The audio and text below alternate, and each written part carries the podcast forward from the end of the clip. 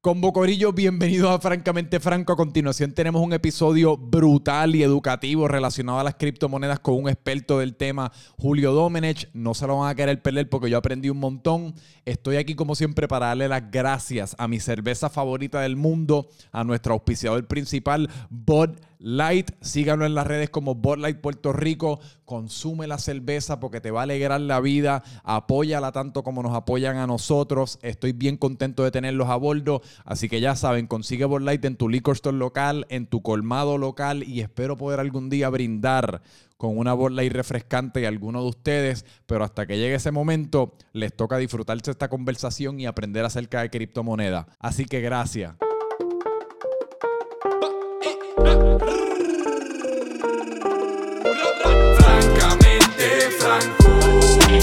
Francamente franco. Te vas a divertir, te vas a divertir, te vas a divertir.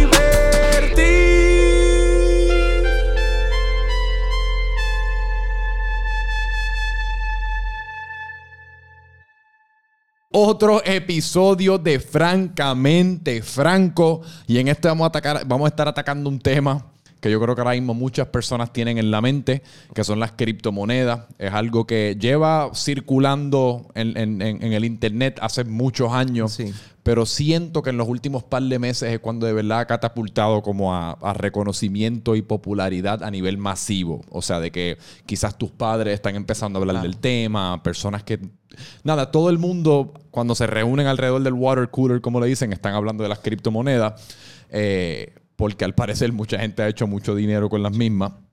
Y pues por eso estoy aquí con Julio Domenech, que es un experto en las criptomonedas y eres parte del equipo de trabajo del Latino Wall Street, eres uno de sus instructores oficiales que se especializan eh, eh, en criptomonedas. Es un tema que yo no domino, estoy un poco nervioso, pero estoy de verdad que bien pompeado por aprender. Así que gracias por estar aquí con nosotros. No, gracias a ti, Franco. Agradecido contigo. Gracias a toda la gente bella que nos está escuchando y poder compartir y añadirle valor a sus vidas, que eso es lo que queremos.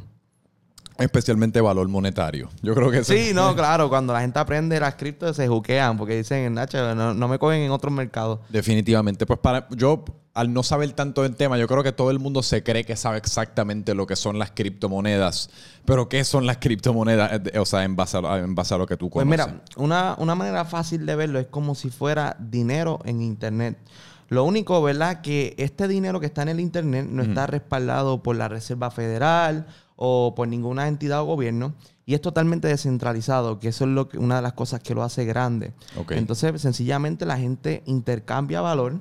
Eh, por ejemplo, yo si quiero enviar dinero eh, de Puerto Rico a Francia o, a, Alemania, yo no, si la manera más rápida de yo enviar dinero ahora mismo, si yo quiero, eh, por ejemplo, me, me, me pareció un deal de yo querer comprar 10 mil Bitcoin por 5 dólares, por ejemplo. Esto, no es real, pero era que yo me monte en un avión y yo vaya li- literalmente directamente a Francia o Alemania, donde quiera que sea el negocio, y yo le entregue el dinero ahí cash.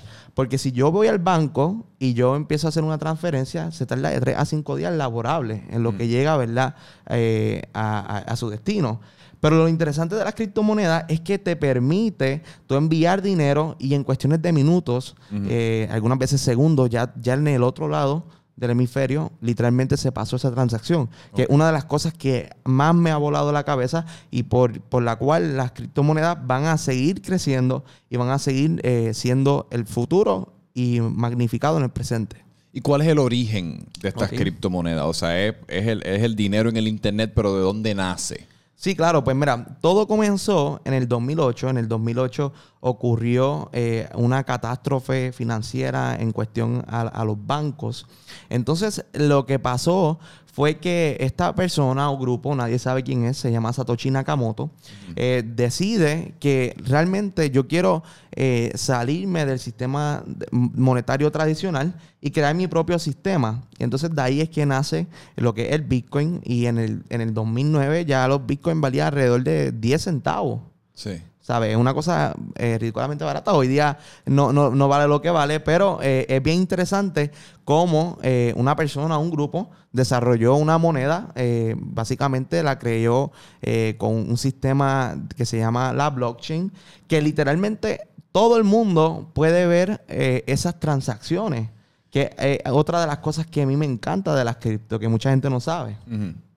Pero, pero, ah, pero te pregunto, ¿de dónde nace? O sea, ¿qué, ¿de dónde nace este, este dinero virtual y qué le, o sea, qué le asigna el valor? Pues, ok, pues hay dos maneras como la- la- eh, las criptomonedas nacen. La primera es con Proof of Work, que es como funciona el Bitcoin. Eh, básicamente son las máquinas, eh, son ASICs que te, te minan lo que, ¿verdad? O resuelven problemas algorítmicamente y por el- resolver esos problemas y validar los bloques, te pagan a ti como minero una recompensa, y que, que sería lo que es el Bitcoin. Entonces también existe lo que es el proof of staking, que básicamente una manera fácil de ponerlo es que tú pones tu dinero, ¿verdad? En, en lo que es como si fuera una piscina y, y esa, y en esa piscina ellos seleccionan eh, eh, transacciones al azar y la- las recogen y, y validan, la- ¿verdad? Eh, las transacciones. Y por eso te pagan una recompensa.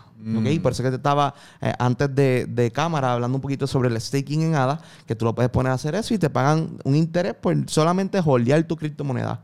Ok, pero entonces, ¿cómo, cómo es que funciona el staking? O sea, tú, si tú tienes, por, por decir, 10 dólares, Por ejemplo, tú pones tus 10 dólares. ¿ok? Ajá. Pues vamos a poner, tú pones tus 10 dólares, eh, tú lo po- depositas en, en, ¿verdad? Ya sea en una plataforma que, que solamente literalmente es a ley de dos clics, que presiona, mira, Earn Staking Rewards, boom, listo, y ya tú, tú configuraste tu cripto, ¿verdad? Tú estás diciendo que tú vas a holdear esa cripto, eh, puede ser por cierto tiempo, existe staking que es flexible, que yo lo puedo hacer por día, o, o lo hago hoy y mañana me salgo y muevo mi cripto, o puedo hacerlo también eh, por, por fijo, o sea, 15, 15 días, 30 días, 45 días, 90 días, etcétera. Ok. Pero sencillamente la manera más fácil que la gente lo puede entender es como que como si fuera una cuenta de, de ahorro. Ok, Yo, yo meto mi dinero ahí, yo no lo saco, pero me pagan un interés más alto por yo tenerlo ahí. Pero eso es, eso es lo que uno hace, por ejemplo, en plataformas como Coinbase, cuando uno simplemente compra Bitcoin o compra Ethereum. Uno está en teoría staking. No necesariamente, porque lo que pasa es que cuando tú compras en, en Coinbase, pues obviamente tú estás comprando la criptomoneda, pero tú no es, no todas las criptomonedas eh, tienen ese beneficio de, ponerla a staking.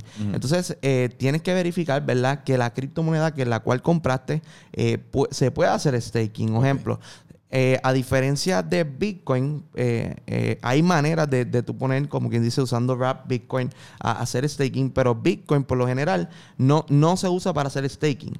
Pero un ejemplo, si yo compro Cardano, pues con Cardano yo puedo literalmente moverle una plataforma como Exodus y ganarme un 4% con, con esa, con esa cripto. Interesante. Ok, pues quiero, o sea, quiero definitivamente seguir por esta línea de pensamiento de cripto y, y- y todas sus complicaciones y todo lo que conlleva. Pero antes quiero que me cuentes tu jornada con las criptomonedas que me, me estabas contando antes de empezar, que es una bien interesante. Sí, pues mira, eh, yo comencé cuando en el 2016 invertí en criptomonedas. Pero la razón por la cual yo comencé, yo no comencé invirtiendo en cripto directamente, yo comencé invirtiendo en penny stocks.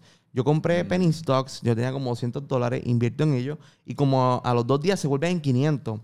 Entonces yo estoy bien emocionado, ¿verdad? Yo soy un estudiante universitario, estoy comenzando y yo le digo, ¿verdad? Le empiezo a hablar a todos mis amigos, mira, me encanta esto, las inversiones. Y de momento, como la próxima semana, yo pierdo ese dinero. Se- de, de- de 500 se va como a 10 dólares, ¿sabes? Básicamente todo. Y yo voy a un amigo mío, el mismo que le estaba contando, qué brutal está esto. Y me dice, bueno, Julio, tú- eh, se llama Alexi. Le digo, bueno, Julio, ¿tú no has escuchado lo que es el Bitcoin? Para ese entonces le estaba invirtiendo en Bitcoin. Me acuerdo que tenía como dos Bitcoin en el wallet. Y Bitcoin estaba en, en 400 dólares. Y yo, Bitcoin, ¿qué es eso? Entonces, en mi mente, yo empiezo a hacer una matemática sencilla y digo, bueno, tenemos internet, tenemos dinero, este es el futuro. Entonces yo comencé a literalmente, yo me convertí como un evangelista del Bitcoin y a cada persona que me paraba, compra Bitcoin, compra criptomoneda, porque, Qué ¿sabes? mierda que no te conocí en el, en el Ma- mano, pero 2015. la- eh, lo más seguro te hubiese reído de mí. Porque la mayoría de las personas que yo le hablé de esto, lo que hacían era reírse de mí cuando estaba en la universidad. Yo me recuerdo haber entrado a los salones, por ejemplo, y la gente se miraba así entre ellos. Me miraba a mí y se empezaba a reír como que yo era el loquito. Y todo el mundo me decía el loquito. Y, ¿verdad? Años después, ¿verdad? Gracias a Dios pasó lo que pasó con las cripto, que ahora todo el mundo, de hecho, la gente que me decía loquito, hoy día me escribe, me dicen, ah, Julio, yo, yo te hubiese hecho caso, discúlpame, Sí. porque yo pensé que tú eras uno de esos loquitos. Pero entonces la matemática te- que tú hiciste fue así de sencilla. O sea, Así tú de sencilla. internet eh, dinero futuro. O sea, no, no, Claro. no estuviste días leyendo literatura acerca No. de las criptomonedas ni el Bitcoin. Fue, fue casi como fe. en muy- de- Sí, correcto. lo- Fue la- fe porque para ese entonces la capitalización del Bitcoin, eh, yo me recuerdo que estaban como eh, eh, eh, 60 billones, una cosa así, bien, bien mínima. Y, y realmente fue como... Capitalizas, ¿Qué es la capitalización? La, la capitalización es básicamente el dinero que está metido en, en ese criptoactivo. el market Eh, cap. eh, lo que el le market llaman. cap, lo que le dicen. Por ejemplo, si cuando te hablan de total market cap, te están hablando de cuánto dinero quizás está invertido en el, en, en el mercado de las criptomonedas en general. Si te hablan específicamente, por ejemplo, de Bitcoin, el market cap de Bitcoin, cuánto dinero ahora mismo eh, hay distribuido en lo que son el Bitcoin, ¿ok? Sí. Específicamente. Y entonces, pues, eh, te topaste con Bitcoin en el 2016. Sí. ¿Y cómo has logrado, o sea, has, cómo ha sido esa jornada hasta el 2021? Porque ha sido una de muchas altas y no, bajas. digo- que si te- bear market, bull market, Mm, subió, bajó. O sea, has, ¿cómo lograste ser paciente y durar hasta el 2021? La realidad fue por tener mentores, hermano. Te digo que soy honesto que, que si fuera por mi desespero y por mi impulso, eh, yo hubiese vendido mis criptos. O sea, me hubiese salido cuando me pasó, ¿verdad? Porque yo vi un Bitcoin en 400 dólares que de momento se trepa a 19 mil y de momento, ¡pum! Es como si te hubiese, tú como que soy rico, soy rico y de momento, ¡pum! Te bajan de la nube ahí No y ya, rico. ¡pum! Y caíste. Y entonces el problema mío es que yo invertí todo mi dinero en cripto. ¿Sabes? Todo. Todo, todo. Y, y todavía tengo la mala costumbre que algunas veces, ¿verdad? Ya, ya ahora estoy más, más controlado en eso, pero que siempre mi mayor capital, cripto, cripto, aunque se supone que tú no hagas esto, se supone que si tú eres un inversionista, ¿verdad? Eh, inteligente, tú diversificas entre acciones, bonos, cripto, un porcentaje, pero yo, ¿verdad? Soy bien arriesgado y digo, bueno, cripto, cripto, cripto, porque es algo que creo y que me apasiona. Ok. Y Se supone que no lo hagas, mi gente, a, a los radio, ¿verdad? Escucha o quien quiera que esté escuchando. Se supone que tú no hagas esto, pero necesitas, ¿verdad? Entender que, que necesitas mentores. Porque yo tuve uno, uno de mis mentores, eh, se llama G-Money NFT. No sé si has escuchado de él. No. Él fue la persona que compró 144, por 144 Ethereums, que vale alrededor de eh, quizás un- unos 300 mil dólares, una, una foto de un mono. Eh, Sí. Que de hecho te puedo enviar la foto del mono para que cuando. Creo que lo he él- visto. sí, pues él, él es uno de mis mentores y lo conozco personalmente. Wow. Mucha gente no sabe de él que él maneja un fondo de inversiones y, eh, ¿sabes? Ha hecho muchas cosas. Pero él me dijo, tienes que ser paciente porque él me contó sobre, sobre la historia de, de él que él tuvo, del dot-com bubble, que él le pasó exactamente lo mismo. Me dijo, pero tú mantente ahí tranquilo, mantente invirtiendo con lo que puedas y, y esto visualízalo como si fuera para tu hijo. Me dijo, visualiza como si fuera la cuenta de retiro para tu hijo. Y olvídate de ese dinero. Y así mismo seguí, mira, un ejemplo, me metí a las bienes raíces. Al, al principio yo comencé, un ejemplo, lavando carros, eh, pintando casas, recortando patios, de, de todos los trabajos que tú te puedes imaginar, yo lo hice por mi obsesión tan grande que yo tenía por las cripto, porque yo sabía Es- que, to- que- todo, todo eso iba para cripto. todo eso iba para cripto, bro. Yo, me, yo he sabido en mi vida, ¿sabes? En el 2016, tener un dólar con 70 centavos en mi cuenta de banco y no vender cripto, teniendo dinero en cripto y no vender cripto porque creo en eso tan fuerte. Wow. O sea, o sea, a ese nivel yo me recuerdo de ver, por ejemplo, entrar a un restaurante, tener que ir afuera y mirar mi, y mirar mi cuenta de banco y ver, ah, ok, yo no sé si alguna vez te ha pasado eso, pero mirar, espérate, me, me, me- me da, me da, espérate, puedo comer aquí. Sí. Pues a mí me pasó y yo estuve así muchas veces porque teniendo dinero era tener dinero y no tener dinero a la vez. Porque Exacto. tenía en el mundo criptográfico tenía mucho dinero, pero en el mundo real, como quien dice, no tenía dinero. Sí. Entonces, yo lo que me recordaba y me metía esas palabras en mi mente, acuérdate, acuérdate. Y me mantuve, hermano, y fue difícil, fue difícil. Entonces empecé las bienes raíces, eh, mis comisiones las empecé a meter en cripto, mis inversiones en cripto, todo cripto, cripto. Mi portafolio de stock lo moví completamente a cripto. Ya no estás en stocks. Ya no estoy en stock, Ningún stock. en ningún stock. Me fue completamente 100% criptográfico. Y entonces en aquel entonces, me, tú me estabas contando también a- antes de empezar algo relacionado a tus padres. ¿Qué decían tus padres mientras tú tenías un dólar y 70 centavos en tu cuenta de Pues- banco y sabe Dios cuánto dinero tenías eh, metido en cripto? Pues por lo menos, mira, mis papás al principio ellos no creían en mucho en lo de las criptomonedas. Yo decía, mami, vamos a invertir en cripto. Todavía es la hora que lo lloran. Porque, pues, ese mi dinero lo hice yo, ¿me entiendes? Y obviamente, me- eh, ¿verdad? Me pertenece en el sentido porque, yo, como te estaba diciendo, yo usé la cuenta de ellos para eh, poder invertir porque no tenía la edad correcta. Entonces, al principio, cuando yo empezaron a ver que yo empecé a hacer dinero, y yo le decía, por ejemplo, a mi hermana, mira, préstame, préstame 500, que yo te traigo 700. Y así mismo, o sea, entre mi, mi papá, mi mamá, mi hermana, y cogía ese dinero, lo invertía, multiplicaba y lo dejaba, dejaba mi parte en cripto. Y- y- y eso es lo que hacía, por lo menos, con, con ellos. ¿Verdad? Eh, no- yo no soy consejero financiero, por si acaso, ni nada por el estilo. Eh, mi abogado siempre me hace decir esto. Pero eh, lo que quiero dejar saber, ¿verdad? Que cuando tú tienes una visión tan clara de lo que tú quieres, no puedes permitir que ni tan siquiera tus amigos, tus papás, quien sea, te, te quite de tus sueños. Sí. Porque hoy día, si yo hubiese escuchado tanta gente, literalmente el 99% de las personas que vieron quítate de cripto es una estafa, eh, yo no estuviera donde estoy ahora. Que todavía hay gente que lo todavía que hay que gente todavía que hay lo gente que lo piensa. Sí. Y, y Bitcoin va a llegar a, a 100 mil dólares este año y, y van a seguir pensando. ¿Este año tú crees que llega a 100 mil? Sí, este, escríbalo por ahí, mi gente. Eso es una de las preguntas que tengo eh, especial porque recientemente, de hecho, para atacar un par de cosas ahí, en el 2016, irónicamente, si no me equivoco, o no sé si fue en el 2016 o en el 2017, yo llegué a ser el dueño de 10 Bitcoin. 10 Bitcoin que hoy día serían valorados como en casi 400 Sí. mil dólares. Eh, si no me equivoco, era cuando Bitcoin estaba a mil, a como a 900, 800 dólares cada Bitcoin. Y fue una serie de eventos. me- honestamente, yo no necesariamente creí en Bitcoin per se, aunque después de, de- de tener esos 10 Bitcoin en mi posesión, los vendí bastante inmediatamente. O sea, los convertí en cash bastante inmediatamente, pero después me mantuve pendiente al movimiento y me recuerdo recomendarle a mi papá como que, mira, hay algo pasando aquí. Yo no necesariamente tengo el dinero para estar para, para invertir en esto ahora mismo. Claro. Pero yo creo que quizás tú tienes un poquito más que yo y te lo recomiendo. Y él también invirtió y rápido lo sacó porque se, se, se cagó. Se- exacto, se friquió. Pero que en qué momento, o sea, cuando tú vendes, ¿me entiendes? Porque esa es mi historia de tener un dólar y 70 centavos en tu cuenta de banco, pero tener un montón en cripto. ¿En qué momento tú dices como que, mira, yo creo que ya gané? Como quien dice, mi menos- misión se cumplió, déjame ya Esa- vivir esa- el resto de mi vida con... Esa es una de las preguntas que mucha gente me hace, que cuando yo estoy listo para vender. Y la, la contestación es que todavía, yo pienso como a mis 30 años, que todavía soy un joven muchacho, ¿verdad? Que, que quiero seguir, ¿verdad? Acumulando. Y yo sigo creyendo, ¿verdad? Que este es el futuro debido a que muchos indicadores me lo dicen. Se- podemos empezar, por ejemplo, la inflación.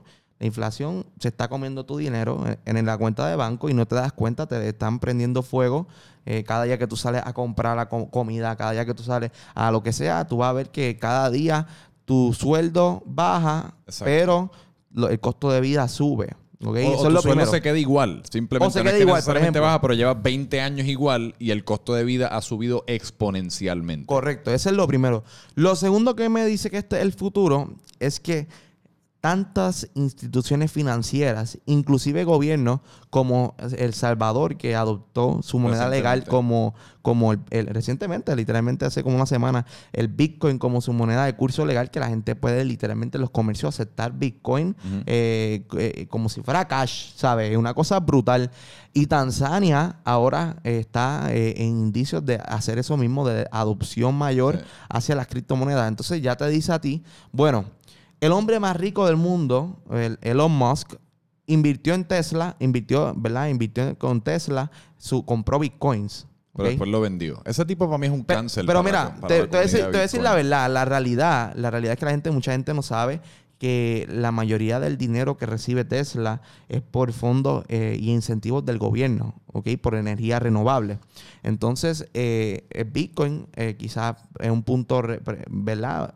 Presentó una amenaza para esos eso. fondos y, pues, obviamente, sabes, tú no vas a dejar de ir tu gallinita de, oro por Bitcoin. Pues, lamentablemente, pues, eh, se, se se nos vendió, se nos vendió el Elon, el Elon este. Pero después ya tuviste que rapidito, bueno, si se hace el Bitcoin de una manera más eh, de energía renovable, pues ya vamos a empezar a aceptar el, el Bitcoin nuevamente Sí. Pero también son estrategias de mercado para manipulación, ¿ok? ¿Qué, qué, qué tú crees que hizo Elon Musk en este periodo de tiempo eh, que dijo, de hecho, eh, yo estoy seguro que antes de él abrir la boca, él vendió sus Bitcoin, ve- 100%. abrió la boca, cayó y empezó a acumular Bitcoin, porque literalmente la data lo dice. Las ballenas están acumulando bitcoins mientras el inversionista eh, retail vende pequeño porque tiene miedo, está asustado, pánico, lo que sale de los medios, ay Dios mío, Sí. todo se va a caer, el bitcoin se va a cero. El inversionista inteligente está comprando y acumulando bitcoin. Entonces ya a ti te dice algo como que contra, esa gente tiene billones de dólares, billones de dólares, algo tienen que estar haciendo bien. Entonces ahí es donde vemos el, eh, ¿verdad? el proceso de la mentalidad que tú tienes que tener al momento de invertir. Tú no puedes invertir en las criptomonedas pensando que tú te vas a hacer rico mañana. Que si vienes con esa mentalidad vas a perder todo tu dinero. Porque vas a entrar en proyectos que son medio raros, eh, ¿verdad? Que no tienen valor fundamental o quizás te vas a dejar llevar mucho por las emociones. Cuando esté alto va- vas a querer comprar, cuando esté bajito vas a querer vender, ¿sabes? Porque la re- realmente el mercado es como una montaña de, de rusa de emociones. El- literalmente es un reflejo de las emociones. Sí. Entonces, necesitas tener en control, ¿verdad? De que si tú te pones una meta, por ejemplo, yo no vendo en Bitcoin de aquí hasta el próximo halving, que, que va a ser en el 2024. ¿Qué, qué Hal- Ah, ok. Pues esto, esto es algo interesante que mucha gente no lo conoce y el por qué, curiosamente, cada cuatro años el, el ciclo del Bitcoin sube. ¿Tú no te has dado cuenta que, por ejemplo, Sí, 2000 2016, 2017, ¿y, ¿y qué año ahora? 2021. 2021. Entonces, ¿qué pasó? Se treparon las criptos. Bueno, ¿por qué?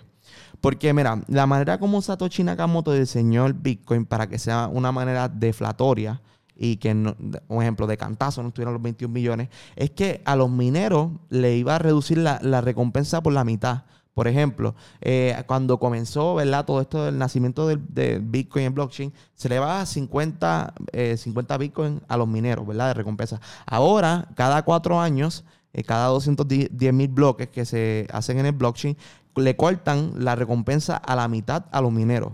Entonces, ¿qué hace en el Bitcoin eso? Que sea un, un ¿verdad? algo más escaso Exacto. escasez. Y de hecho, de los 21 millones de Bitcoin que, que aparentemente hay, no hay 21 millones. ¿Sabes? Hay, hay como 4 millones de Bitcoin que se perdieron en wallets de personas que, por ejemplo, comenzaron y se les quemó el hardware o personas que se les Perdieron olvidó el password. eh, Perdieron el password. ¿Tú no viste el caso de la persona que tenía como 280 millones y de dólares y se Y le quedaban como dos intentos, dos intentos, una cosa para, loca. para descifrar el password. Para descifrar el password. Por eso es que mi gente siempre apunta a tu clave privada. Sí. Hay mucha gente cuando tú haces, comienzas en las criptos, ese es otro consejo que les quiero dar. Si estás comenzando, eh, comienza con la emoción. Ay, eso yo lo dejo para después. Para después es que tú no sabes si te daña el teléfono esa noche, si te lo roban, ¿qué tú vas a hacer? Bien brutal. Y entonces, en ese sentido, o sea, mencionaste que tú pronosticas que Bitcoin va a llegar a, a 100 mil dólares este Claro. año. O sea, Bitcoin específicamente, ¿qué, qué, qué tú le recomiendas a un inversionista retail? Más allá de las personas que Sí. tienen mucho dinero y pues quizás pueden ser un poquito más arriesgados o, o- Claro. o diversificar un poco más, porque quizás el inversionista retail no puede diversificar tanto y tiene que escoger Claro. alguna de estas monedas en específicos. ¿Qué tú le recomiendas? Pues mira, honestamente, si, si tú estás comenzando, ya la gente de, de hacer dinero en Bitcoin ya, ya se les pasó el tren. O sea, si tú estás comenzando, quizás no fue como yo que compré en Bitcoin 400 y se metió a 64 mil, por ejemplo. Pero eh, ya el Bitcoin, el, el tren de la gente tiene que ser un multimillonario para que realmente tú veas un, un cambio significativo en tu cuenta. Mi, mi enfoque yo lo daría en alternativa. ¿ok? Un ejemplo que, se- que se llaman lo que son las altcoins. Entonces, buscar proyectos que sean sólidos, que tengan valor fundamental. Ejemplo, eh, Ethereum. Ethereum, ¿en qué tienen valor fundamental Ethereum? Una plataforma descentralizada, se pueden construir contratos inteligentes, eh, tiene mucho uso, tiene mucha, de hecho, como literalmente como el 60% de, la, de las monedas que se han creado fueron encima de, de, de Ethereum, que son Ajá. ERC20 to- tokens. ¿Ok? Entonces, ¿por qué yo digo esto? Porque necesitas, ¿verdad? Moverte. Quizás vas a tener un push. No es lo mismo que, por ejemplo, tú inviertas mil dólares en Ethereum y Ethereum al precio de hoy está en 2.500 dólares para irnos con números flat. Y bueno, vamos a ponerle 2.000 para que hacerlo. Entonces tienes mitad de un, de un Ethereum. Ethereum en el próximo halving se mete en 20 mil dólares. Pues ahí ya tú hiciste, boom, 10 mil dólares. A, a que, a que Bitcoin, por ejemplo, se metan 100 mil dólares. Eh, Y tú lo que tienes es un y lo que punto tiene cero es- cero es dos. punto cero cero cero. Realmente no va a haber una diferencia o un impacto, pero te estoy hablando de Ethereum, pero para que lo veas visualmente. ¿Qué pasó con la gente que invirtió en Cardano, por ejemplo, en 3 centavos? Yo, yo compré, por ejemplo, Cardano a 3 centavos. Y fue por un otro amigo mío que también era inversionista. Me dijo, me, dijo- me dijo, Cardano un día de esto va a tocar un dólar. Y yo empecé a comprar, a comprar, a comprar. Pero, un ejemplo, de mil dólares, por ejemplo, que tú hubiese invertido, saca la, la- la calculadora, vamos a hacer la matemática, mil dólares dividido a 0.03, pues te da, te da el factor total, ¿verdad? De las Cardano, que realmente se eh, subió una cosa exponencial, que tus mil dólares no, se- no son mil dólares, son 20 mil para arriba. Exacto. Sí, ese, ese, es, ese ahora mismo yo creo que es el sueño que todo el mundo está persiguiendo. Claro. Yo creo- ese es el desespero que a veces yo percibo por parte de la gente. Es como, ok, ya yo creo que todo el mundo está de acuerdo en cuanto a que Bitcoin se nos fue la guagua con Sí. esa. Aunque pues es una de esas cosas que pues si Bitcoin este año llega a 100 mil y eventualmente llega a un millón, pues quizás no, se, no necesariamente se nos fue Claro. la guagua, porque en ese caso eso sigue siendo Claro. bien exponencial. Que pues todo depende, me imagino que con el capital con el que uno está jugando. Pero entonces ahora, ahora todo el mundo está persiguiendo el próximo Bitcoin. Claro. Y Entonces, ¿cómo tú, cómo tú, eh, cómo tú determinas el valor de, de muchas de estas monedas que están surgiendo? Pues lo primero que yo hago, ¿verdad? Mi primera recomendación en el sentido de cómo yo analizo, yo leo el white paper. El white paper ya a mí me va a decir, me- me- o me da bandera roja, o me dice, bueno... White eh, paper siendo- whi- whi- White paper es básicamente un documento público que tiene información del problema, del proyecto que ellos intentan de resolver la solución. El team, yo busco mucho el team de manejo, o sea, que, que han hecho esas personas antes de... Ha sido exitoso lo que han hecho, tienen experiencia en ese campo. Eh, busco, por ejemplo, la capitalización del mercado, del problema que quiere eh, resolver. Por ejemplo, el mercado de los derivativos, en total son como unos 600 trillones, una cosa loca. Y existen criptomonedas, por ejemplo, como Synthetics, que intentan de traer, ¿verdad? Ese, ese, atrapar un poco de ese mercado de lo que son los derivativos en el área criptográfica. Entonces, ahí ya, un ejemplo, ya yo veo, wow, esta tiene potencial de crecimiento. Pues, si hago la comparación, ¿verdad? En un análisis. Entonces, eh, busco proyectos que tengan uso. Siempre, siempre intenta invertir el 80% de tu dinero, eh, 85%, eh, lo más que tú puedas en proyectos que tengan valor fundamental, que sean, tengan un valor intrínseco, que tenga ya sea un, un proyecto en desarrollo, que tenga una tecnología innovadora, que trabaje con, el, con lo que es supply chain, por ejemplo, pero que tenga algo algo que se pueda aplicar a la vida, a la vida de la diaria. Eh, la situación que yo encuentro con muchos criptoinversionistas y muchos de mis estudiantes cuando llegan es que quieren invertir en cuanto proyecto se, se le menciona en, la- en la- en las redes sociales. Ay, escuché que tal proyecto es bueno, lo voy a meter, quiero meterle todo mi dinero ahí para ver si me hago Exacto. rico, millonario de la noche a la mañana. Esa es la manera más rápida de, de tu perder tu capital. No está mal que tú inviertas en esos proyectos, porque ojo, yo he invertido en esos proyectos y de hecho invierto en proyectos y hay veces que hago, multiplico mi capital y lo muevo a proyectos Sí, porque sólidos. hay que reconocer que en est- esto no es una ciencia exacta y Claro. existe un riesgo. Existe un riesgo. Siempre existe un riesgo Siempre grande porque no es nada garantizado. Yo creo que la gente a veces ve algo como las criptomonedas y entonces lo ven como algo certero. Ah, Diablo, todo el mundo se está haciendo rico cuando en realidad es una, es, es una gente selecta que lo hizo bien y entonces a la que inviertan en proyectos que no son y se van a escrache se encabronan. Pero es que no Claro. hicieron ningún tipo de asignación. Y siempre existe riesgo porque si fuese fácil entonces estaríamos todos Sí, nadando en todo el mundo fuera criptomillonario. Exacto. Es la realidad. Pero como tú minimizas el riesgo, es haciendo tu propio research, ¿verdad? De- Del proyecto, la comunidad. Porque hay dos factores bien importantes de las criptomonedas. Está el proyecto de que, mira, fundamentalmente es una bomba. ¡Boom! Tú puedes tener ahí, como quien dice, un Ferrari, un Lamborghini de proyecto, pero si la comunidad no lo adopta, no hay aceptación de la comunidad, de- ¿verdad? La, la comunidad es quien le da vida a ese proyecto. Y se escrachan esos proyectos. Hay muchos proyectos que parecen una bomba sólida, pero viene la comunidad no, y el mercado no lo acepta. Y así mismo es los mercados. Ah, ¿Sabes? No importa, ¿verdad? Como proyectos que me han pasado, como te estaba contando, eh, que- aunque no son fundamentalmente válidos, pero para entrar en ejemplo aquí y que la gente entienda, eh, Dogecoin, que yo lo vi a punto .00001, que con 100 dólares que yo hubiese invertido fuera un, un millón de, de Dogecoin, por ejemplo, eh, fue, hubiese sido una gran inversión. Pero yo no invertí porque no le vi el valor intrínseco, el valor fundamental. Pero a la comunidad vino, lo aceptó. Vino Elon Musk, dijo que iba a invertir y se trepó para allá arriba. Vino Ginny Simmons y invirtió, se trepó para allá arriba. La comunidad lo adoptó. ¿Tenía valor fundamental? No. No. Pero tenía un valor que era el de la comunidad. Sí. Eso es algo interesante e importante también para tomar en consideración. yo fui una de las personas que, porque pues al, al no ser tan educado, pues yo, yo nado pues con las masas ineducadas en relación a cripto y yo fui uno que invertí en Dogecoin cuando estaba como en 60 centavos. El día que Elon Musk iba a salir en Saturday Night Live, Sí. eh, que todo el mundo pues estimaba porque Mark Cuban estaba tuiteando que si Dogecoin va a llegar a un dólar y yo pues, ah, pues llegará a un dólar y pues tampoco en aquel entonces me había educado acerca de la importancia de la validez del proyecto y sus usos, etcétera. Que me imagino que así es que un montón de gente eh, cae en eso. Y también eso que mencionas ahora, yo creo que responde una pregunta que yo siempre tenía, que es como, ok, pues si tú tuviste éxito con las criptomonedas, si tú eres un cripto millonario, un cripto experto, lo que fuese, ¿cuál es la necesidad entonces de, de, de como quien dice, promover o, o tratar de educar a otras personas? Yo pensaría Claro. que es casi como este secretito es mío, como que aquí yo me estoy haciendo Claro. millonario y yo quiero que menos que No, la no. menos gente posible sepa para entonces yo seguir acaparando todo esto. Pero según tú me dices, es necesario que las masas lo adopten para que esto siga creciendo. Claro. Porque lo que pasa es que si tú no tienes... Bájate el micrófono un poquito para que no te tape la cara ahí. Ay, cuidado. No, no, no, eh, ahí estamos. Ahí. Sí. Ok. Ya, ya, exacto. Ok. Bueno, lo que pasa es que si tú te pones a pensar, entonces, si tú no lo educas de la manera correcta, vas a aprender de la manera incorrecta. Y a mí, por lo menos, en lo personal, lo que me gusta de educar y empoderar es que las criptomonedas literalmente cambiaron mi vida 100%. Y yo creo que le puede cambiar a otras vidas porque una tecnología que actualmente se está desarrollando diariamente, siempre salen proyectos nuevos, oportunidades nuevas.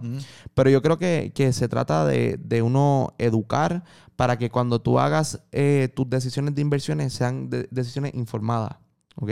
Porque no es lo mismo que tú inverti- in- inviertas a ciega a que sepas en por qué tú estás invirtiendo. Entonces, cuando, cuando venga esos momentos, como estuvimos hablando del bear market, que se pone la cosa caliente, que vemos nuestra cuenta bajando de rojo, rojo, rojo y, y nos entra quizás un poquito el pánico, porque a todos nos pasa, inclusive a mí, que Te- te ve- o sea, yo, o sea, yo lo veo, pero al yo entender que es parte de la psicología del mercado y ver cómo, cómo lo- las instituciones operan, me ofrece tranquilidad porque sé que estoy en el camino correcto. Sí. Que si yo veo, yo replico esos movimientos, si yo veo gente institucional que están comprando, que, o sea, eh, ¿por qué yo no voy a comprar? O sea, es, es algo importante que, y tú lo puedes observar y lo puedes ver, que quizás cuando tú estás comenzando no lo puedes ver porque no tienes la educación. Sí. Es como, un ejemplo, ahora mismo, si estuviéramos en este cuarto negro y hay una oportunidad a dos pasos allá al frente, una oportunidad increíble, la, la- la mejor oportunidad de tu vida, y tú no sabes identificar esa, esa oportunidad, no tienes un flashlight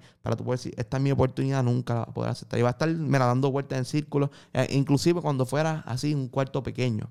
Eh, te- y te- la razón por la cual te lo digo, ¿verdad? Es para que la gente entienda que la educación te abre lo- los ojos, te abre la mente y te permite, ¿sabes? Entender los mercados a nivel increíble. O sea, yo, yo he tenido, por ejemplo, casos de estudiantes de, de personas que, que no sabían nada de criptomonedas, que nunca, eh, ¿sabes? Nunca en su vida ni tan siquiera estudiaron las finanzas. Yo, tuve un, yo tengo un bachillerato de finanzas y literalmente verlos como desde la A a la Z se han desarrollado y han hecho 50 mil dólares, 20 mil dólares, ¿sabes? Y eso a mí me enorgullece verlos a ellos tener sus resultados. Por, de hecho, por eso es que soy educador. Yo me puedo dedicar 100% a trading si yo quisiera y me va bien por el resto de mi vida. Pero la razón por la cual me encanta es porque yo no puedo ser egoísta conmigo.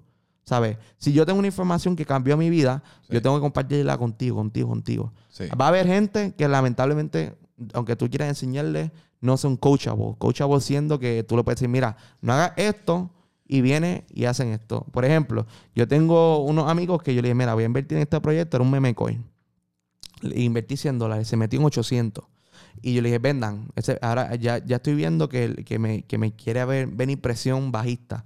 Y ellos, no, yo con esto me voy a comprar un Lamborghini y no voy a vender. Yo vendí, salí de mi posición Sí. esos 800 dólares. Ellos cogieron una cracha que esa, esa inversión de 100 pesos que invirtieron conmigo ya, ya le vale 15 dólares. Mano, es que ese. ¿Cómo? Supongo que la pregunta que te quiero hacer es: ¿cómo, cómo cuando tú dices esto, que viste- cuando tú mencionas que viste una presión bajista, mencionas lo de Claro. que cripto, que la Bitcoin va a llegar a 100 mil dólares, que Ethereum 20 mil, lo que fuese. ¿Qué, qué, qué tú estás viendo en la gráfica o donde sea? ¿Cómo tú, ¿En base a qué está informada es- esos, están informados esos pronósticos? Claro, pues mira, lo primero es que el Bitcoin, eh, hay una, eh, el, el Bitcoin no, no repite completamente su historia, pero rima. Si tú miras, por ejemplo, la gráfica del 2017 en comparación a esta, eh, literalmente la pone ahí, como que gráfica por gráfica, tú te vas a dar cuenta que este retroceso que ocurrió era totalmente normal. O sea, literalmente en el Bitcoin no necesariamente pasó de 64 mil a 30 mil, pero quizás pasó de, de, 17, de 16 mil a 8 mil de momento así. Entonces, la razón por la cual yo digo esto, anteriormente en el, en el bull run anterior no había tantas instituciones y gobiernos involucrados en esto. Lo que significa que ellos cuentan con mayor, la mayor liquidez. Y entonces, si, por ejemplo, MicroStrategy eh, lanza, lanzó literalmente bonos para poder comprar Bitcoin, aumentando sus reservas de Bitcoin. Han ofrecido talleres y bootcamps para otras compañías públicas para que compren cripto. A mí me dice algo bueno, si, si no me ha replicado el movimiento todavía que yo estoy esperando, que, va a ser la, segunda ola que yo estimo que entra, eh, ¿verdad? No son consejos financieros, que entra ahora en julio, agosto. El abogado está contento. Sí, no, no, es verdad. Eh, julio, agosto. Eh, y replica literalmente ese movimiento vertical. Podríamos ver fácil, no me sorprendería ver Bitcoin en 100 mil dólares. Por el volumen, la cantidad de volumen que le va a entrar. Ok. Y entonces, en base a en base ahora mismo a los pronósticos o lo que tú estás viendo en el panorama de las criptomonedas, ¿cuáles fuesen cinco proyectos, cinco monedas que tú le pudiese recomendar quizás a personas como yo, que somos retail investors, personas que no necesariamente contamos con un capital significativo como para quizás jugar en las ligas mayores de Bitcoin, etcétera? ¿Qué, no, qué, más o menos nos pudiese recomendar? Hay cinco proyectos que me encantan, que te los voy a arreglar el día de hoy. Lo primero, me encanta mucho Polkadot, es un ecosistema... Polkadot. Polkadot, un ecosistema que se está constantemente desarrollando. De hecho, eh, Polkadot es primo de Kusama. Kusama es el test network y de hecho, literalmente tú vas a la página de, Kusama y te dice, somos primos de Polkadot. El Polkadot es el main network. O sea, cuando lo activan, que activen las parachains, que activen más desarrollo de proyectos, es que va a coger fuerza. Polkadot yo lo veo como si fuera, por ejemplo, Ethereum, cuando estaba los 20 dólares por allá. Pero Polkadot, cuando tú dices un network, no es una moneda. Eh, o sea, es una, es una moneda de gobernanza al network. Por ejemplo, Ethereum es una moneda, como quien dice, de gobernanza al ecosistema completo de, de, Ethereum. Que, por ejemplo, eh, para yo poder hacer transacciones en lo que es las finanzas descentralizadas utilizando Aave, yo tengo que tener sí o sí eh, Ethereum para gastos de minería, para poder hacer el contrato inteligente. ¿Me entiendes? Que es necesaria esa moneda. Tú tienes, que tener, tú tienes que tener las monedas en tu posesión para poder hacer otras cosas. Correcto, tienes que tener porque si no, no te permite hacer el contrato inteligente. Mira, mira, mira lo brutal que está pues, y tiene un valor increíble fundamentalmente. Entonces, para seguir con la misma línea de Kusama, Kusama ahora mismo está en 460 dólares. ¿sabes? Y una moneda así que estuvo en 20, y pico dólares, 22 dólares y se trepó para allá arriba. Pero la razón por la cual yo digo esto es porque la gente tiene que ver que si hay un uso y hay adopción, eso, eso, eso es bueno, ¿sabes? Porque se está desarrollando constantemente. Otro proyecto que le veo mucho desarrollo, que otro ecosistema se llama Solana.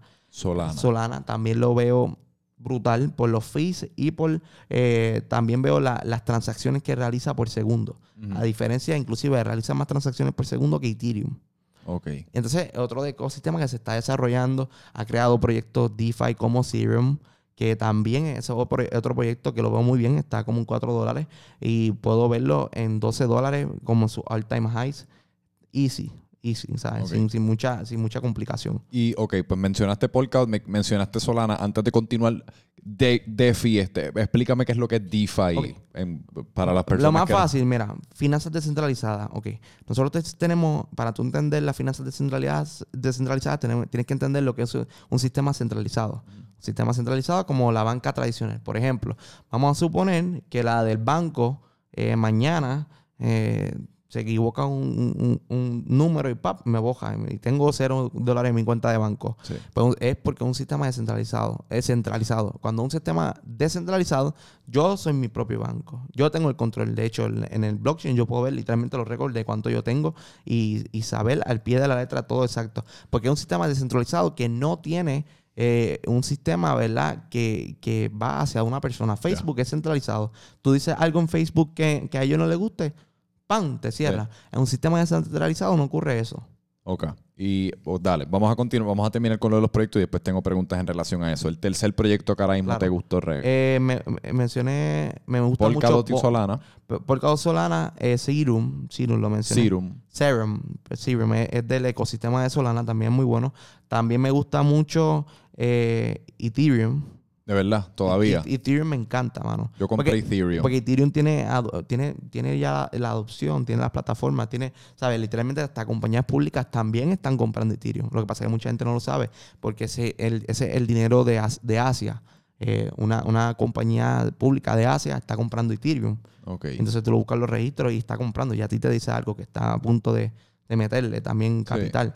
Que tú, pero y- y Ethereum, porque ya Ethereum, por ejemplo, está en 2300 por ahí, mientras estamos grabando esto ahora mismo.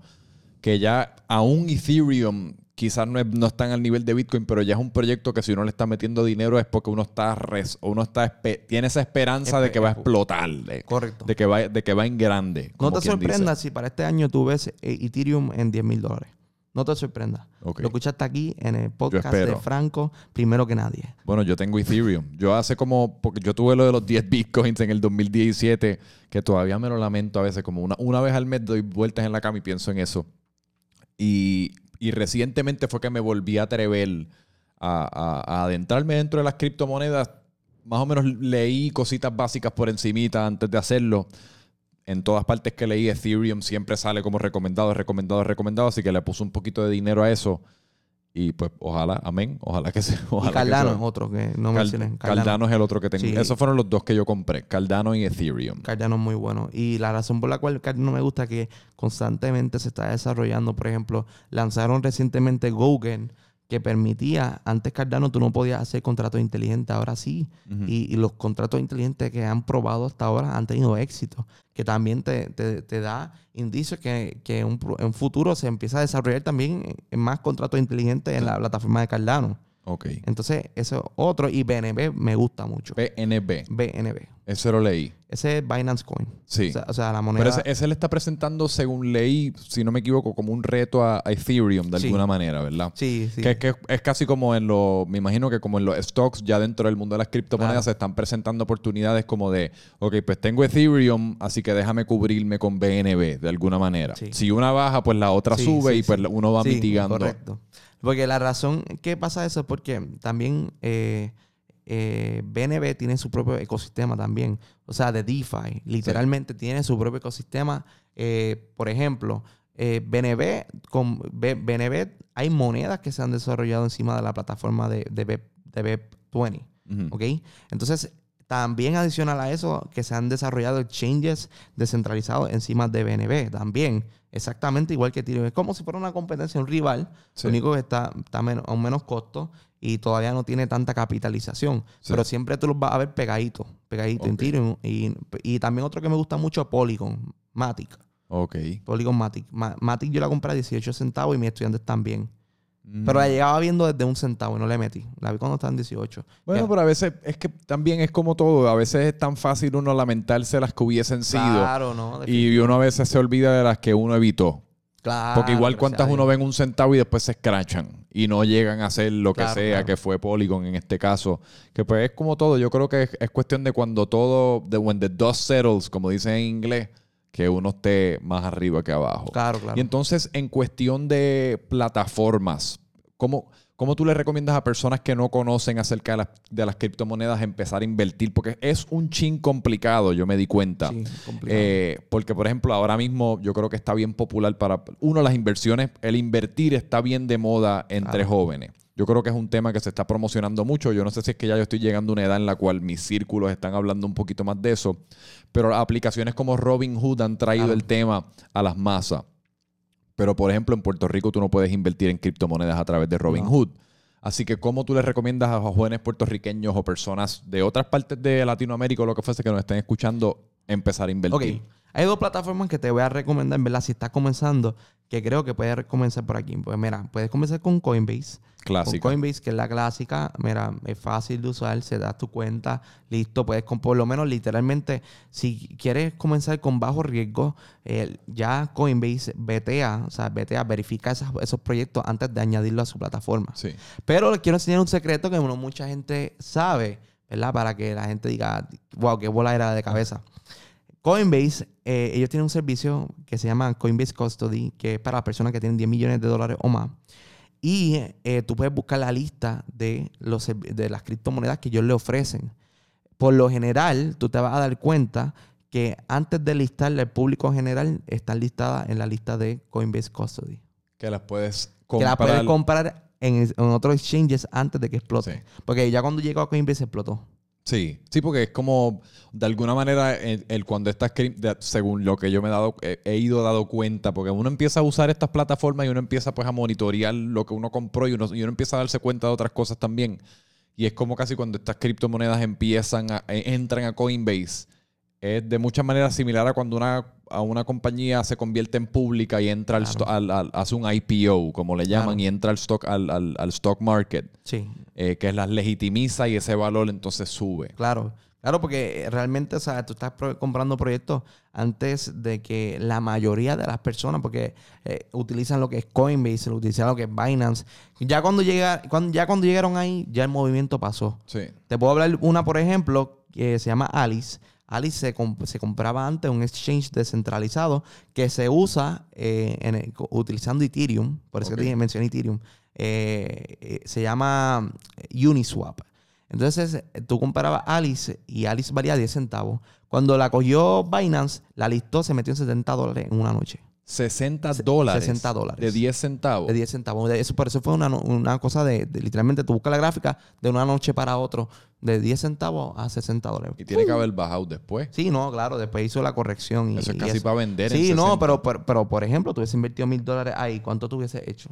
Si lo vende. Si lo vende, ¿verdad? Porque ese siempre es el truco, ¿verdad? Claro, Si lo vende. Pero, pero la, como, la razón como tú te cubres muchas de las veces es que como tú no sabes cuándo el mercado va a tirar machazo, así, tú pones órdenes de venta, sell, sell limits.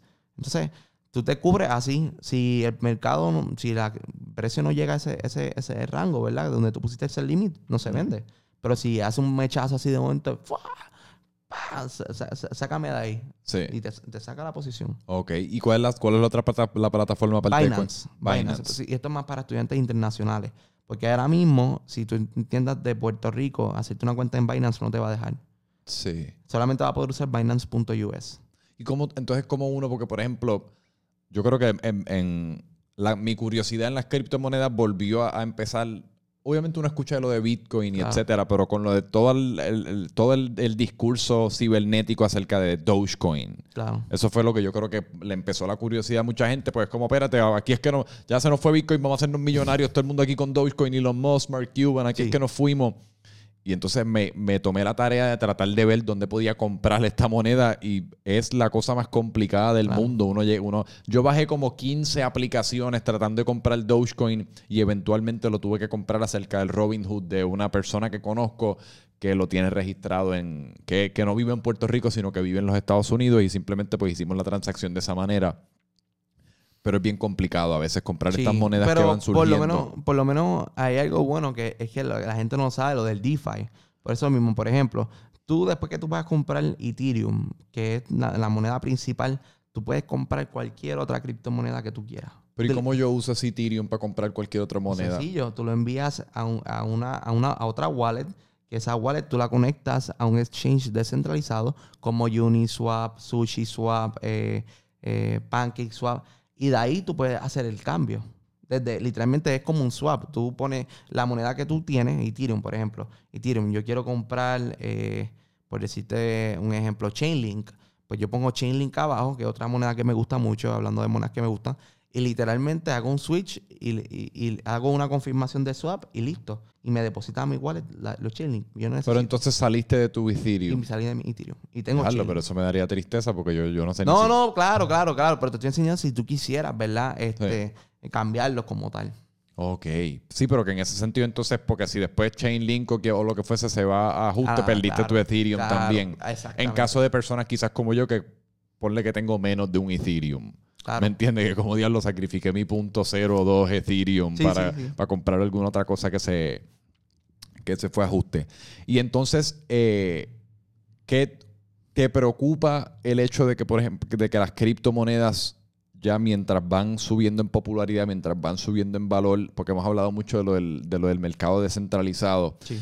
Pero en algún momento el gobierno va a entrar, especialmente el gobierno americano, y va, va a querer meter sus manos en el pote y va a empezar a regular, va a empezar a tratar de establecer 7000 reglas y el mercado descentralizado puede que acabe siendo un poquito más centralizado de lo que uno guste. Claro, claro. Definitivamente, no creo que el, que el gobierno pueda regular, porque ha intentado varias veces en, en el caso de China. eh, de hecho, la gente se asombra que China baneó el Bitcoin, pero en el 2013 fue la primera vez que banearon en Bitcoin, el Bitcoin en China. Entonces, eh, ha intentado, pero realmente la única manera de tú tumbar el- el- lo que es el blockchain sería que tú apagues el Internet mundial. Sí. porque no puedes hacerlo. Pero lo que sí pueden regular serían los exchanges. ¿Sabes? Se va a, hacer, se va a tener que entonces comprar crypto cash. ¿Sabes? Como que, por ejemplo, eso es un mercado bien grande aquí, en, ¿verdad? En Puerto Rico no se usa mucho, pero en, Latino, en Sudamérica, Latinoamérica, eh, por ejemplo, yo tengo bitcoins, yo te lo vendo a ti un 5% más caro, pero te lo vendo en cash. O sea, hacemos una transacción. Yo estoy parado en la calle vendiendo Bitcoin. Sí, Literalmente hace, hacen transacciones persona a persona. Por ejemplo, tú y yo. eh, ah, dame, ¿cuánto tú quieres? ¿Cinco pesos en, en Bitcoin? Ah, pues yo quiero, yo quiero, dame, dame 10. Yo te vendo 5, te mando 5, el equivalente al precio de mercado ahora. Ajá. eh, o escogemos el precio que, ¿sabes? En, en acuerdo. Mira, este va a ser a tal precio y, y se, se ejecuta. Sí. Sí, pero ese es un mercado grandísimo, grandísimo en, en, Suram- en Sudamérica. Yo tengo Sí. una amiga en, en Argentina y como el banco allá son bien chabones, hermano, eh, por tener 200 pesos ya rápido le meten una, una investigación. 200 pesos siendo dólares, ¿verdad? Sí. Eh, y, eh, ¿sabes? Lo que es el comunismo, una cosa te- terrible. Eh, Bueno, sí, el, el- es- el banco es una de las cosas más peculiares del mundo en cuanto a que sí, te- o sea, tú tienes tu dinero ahí, pero entonces después para usarlo, para gastarlo, para transferirlo, para enviarlo, todo es un cuestionamiento, te lo hacen lo más difícil posible porque yo creo que ellos lo que no quieren es que tú saques el dinero de ahí. Ellos quieren que ese dinero se quede ahí porque con ese dinero tuyo ellos hacen más dinero y el banco Claro. como tal, como una institución, se enriquece. Claro, es que, ¿para qué? Un ejemplo, ¿para qué a mí me hace sentido tener dinero en mi cuenta de banco mientras yo consigo proyectos en DeFi que me pagan un interés casi un 100% de, de mi inversión en un año, por ejemplo? Pero, pero lo que yo lo que yo entonces te preguntaría es, porque ahora mismo no hay mucho uso en el día a día con las criptomonedas. O sea, uno puede tener No. un millón de dólares en Bitcoin y yo no puedo ir al supermercado a comprar una- unos guineos con esos Bitcoin. claro. Que ese, ese todavía es el uso y la ventaja que tienen los bancos en cuanto al día a día y en cuanto a... por- claro. Uno tiene que tener dinero como quien dice Sí, líquido. siempre tienen que tener el dinero O sea, líquido. por el momento, sí, Bitcoin es un, es un currency, o sea, es una forma Sí. de dinero digital, pero en, en términos prácticos es una inversión más que nada, porque en términos prácticos todavía eh, con ese dinero uno no puede hacer mucho nada. más que simplemente o verlo crecer o verlo bajar y eventualmente rezar que convertirlo Claro, a, a cash o lo que fuese. Sí, o te mudas para El Salvador y ahí estás tranquilo. Exacto. Pero mira, la manera más fácil como la gente, ¿verdad? Puede estar de, de cierta manera es que a la realidad es que está habiendo mucha adopción. Está habiendo mucha adopción. Y que no te sorprenda, por ejemplo, PayPal. PayPal ahora mismo eh, aceptó que los merchants, o sea, las personas que ofrecen el servicio de PayPal como para un método de pago, puedan pagar en criptomonedas. Ok. Entonces, cada día, mientras más avance esta tecnología, mientras más adopción venga, mientras más gente como tú y como yo estemos hablando sobre esto, que porque yo te garantizo que de, de las personas que están escuchando esto, va a salir, así sea uno que va a querer empezar la curiosidad de querer invertir en las criptos. Sí. ¿Ok? Entonces, eh, mientras más adopción venga y más personas acepten en sus comercios, por ejemplo, yo tengo una- un gran amigo, se llama Carlos Avilés, eh, de Avilés Claro. Auto. De hecho, él, Él fue el primero aquí en Puerto Rico, sí, ¿no? Sí, eh, y él se sentó conmigo antes de que pasara todo eso y me dijo, mira, Julio, ense- eh, enséñame.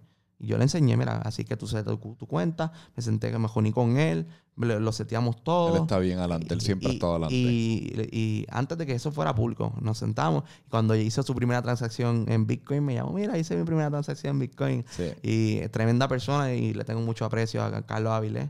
Eh, pero eso es lo que te digo. Ya con cripto ya yo puedo comprar un carro. O sea, si yo quiero ir a Avilés Auto, mira, Avilés, tráeme una Jeep. Me gusta la Jeep. Mira, compro una Jeep. Le pago en cripto y listo. Sí. Y, y eso es lo que va a seguir pasando. No, y en algún momento, o sea, esto, en- va- van a existir, est- está el ejemplo que yo creo que ya el ejemplo bien popular que mucha gente ha visto, eh, o no sé si mucha gente ha visto, pero hace como en el 2010 algo así, la persona que compró dos pizzas de, de Papa John's con 10 mil Bitcoin, que hoy día serían valoradas como en 348 millones de Ay. dólares por dos pizzas medianas de queso. Que me, hubiese- me hubiese llamado a mí, que yo le hago el negocio. Bien brutal. Pero que, pero que mientras ya, porque individuos inversionistas ya están capitalizando y están poseyendo lo que vienen siendo las criptomonedas, pero ya mientras empieza a ocurrir esa, esa posibilidad de transacción con personas como Avilés en Puerto Rico o en Estados Unidos con otro tipo de comerciante, mientras esos bitcoins empiecen a circular de esa manera, es inevitable que se va a convertir en, en una, en un mecanismo viable de pago, intercambio, lo que fuese. Claro, no, definitivamente.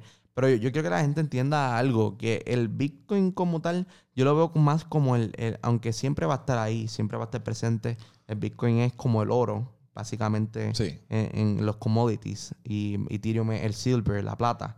Eh, pero ustedes van a ver que el, Bitcoin no, quizás no va a ser tanto utilizado como para hacer transacciones. Porque los, o es muy lento o es muy caro. Por ejemplo, si yo te quiero enviar a ti un Bitcoin ahora, eh, a ti, por ejemplo, yo tengo que predecir transacciones en el blockchain, se tarda de 30 a 35 minutos. Versus tú me das tu wallet address de Stellar Lumens, que es otra criptomoneda, y literalmente en 5 segundos ya tú tienes tu cripto. Que no creo, ¿sabes? Realmente no creo que se utilice tanto como para método de pago en sí, más como una reserva de valor, como si fuera una bóveda. Pero no lo veo tanto como para, ¿sabes? Como pago. Digo, es que Bitcoin menciono porque ya Bitcoin es, es como Netflix. Claro. Bitcoin es sinónimo con lo. Claro, o sea, tengo Bitcoin y de seguro tienen Ethereum o de seguro tienen Cardano. Simplemente es como Netflix en el sentido, estoy viendo Netflix y quizás estoy viendo HBO. Sí, es, es sinónimo con lo que viene Sí, siendo sí, las sí. criptomonedas. Definitivo, sí. Sí. Mira, y entonces para ir terminando, ¿qué hablamos? O sea, les recomendamos un par de cositas a, la- a la- a las personas que, que están interesadas en invertir, las personas que quizás ya han empezado a invertir. Pero dentro de todo este tema de las criptomonedas, ¿qué tú crees que, qué tú crees que es lo más importante? ¿Cuál es, cuál es como quien dice el takeaway de todo esto que hemos hablado que, que la gente necesita saber en relación a cripto? Paciencia. Ese, ese para mí es el, el, el, el proyectazo de la nivel excelencia, cómo tú dominas tu mente. Porque tú- no se trata de, por ejemplo, de tú convertirte rico hoy. De aquí a 20 años se trata de tú conservar tu riqueza para el largo plazo. Si tú no sabes controlar tus impulsos, vas a, caer en cuestiones de, de, de manera eh, malas decisiones monetarias. Entonces, en cualquier sentido de la vida, necesitas tener paciencia. Para uno nacer, necesitas esperar nueve meses. Para uno crecer, necesitas esperar años. Para uno graduarse, tal, lo mismo. Todo es paciencia, lo mismo en las criptomonedas, lo mismo tiene que ser tus inversiones. Siempre juega con un long-term mindset. Y te garantizo que vas a ganar más que si juegas con una mentalidad a corto plazo.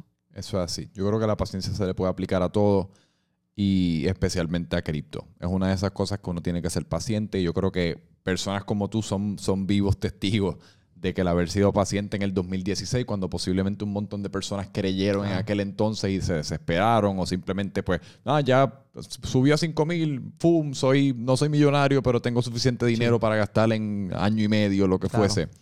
Que la paciencia es una virtud brutal. Así que, coño, gracias, te lo agradezco un No, montón agradecido, el donde habla- hablamos un poquito de, lo- de los servicios que te ofrece, de Latino Wall Street, etcétera, para si cualquier persona Sí, está claro. interesada Pues, en. pues, básicamente me pueden conseguir en mis redes sociales, arroba invierte con Julio. Y nada, estamos para servir. Tenemos una comunidad de miles de latinos alrededor de, de toda Latinoamérica, eh, América del Norte, América del Sur. Y de, de verdad que quiero que seas parte de la criptofamilia para que al momento de invertir, inviertas de una manera inteligente y no, se- no estés invirtiendo a ciegas. Así que nada, te espero y, y bienvenido a la criptofamilia. Así que así es. Síguelo en, en todas las plataformas. Estate pendiente. Si te interesan estos temas, como yo creo que a mí, a mucha gente ahora nos están empezando a interesar, especialmente personas que están buscando diversificar y buscando maneras alternas para Claro. ingresar, etcétera. Julio Domenech. Ya, ya está, saben dónde conseguirlo. Muchas gracias. Súper agradecido. Franca- Franco Micheo en todas partes. Esto fue otro episodio de Francamente Franco. Y seguimos, combo. Mucha paz.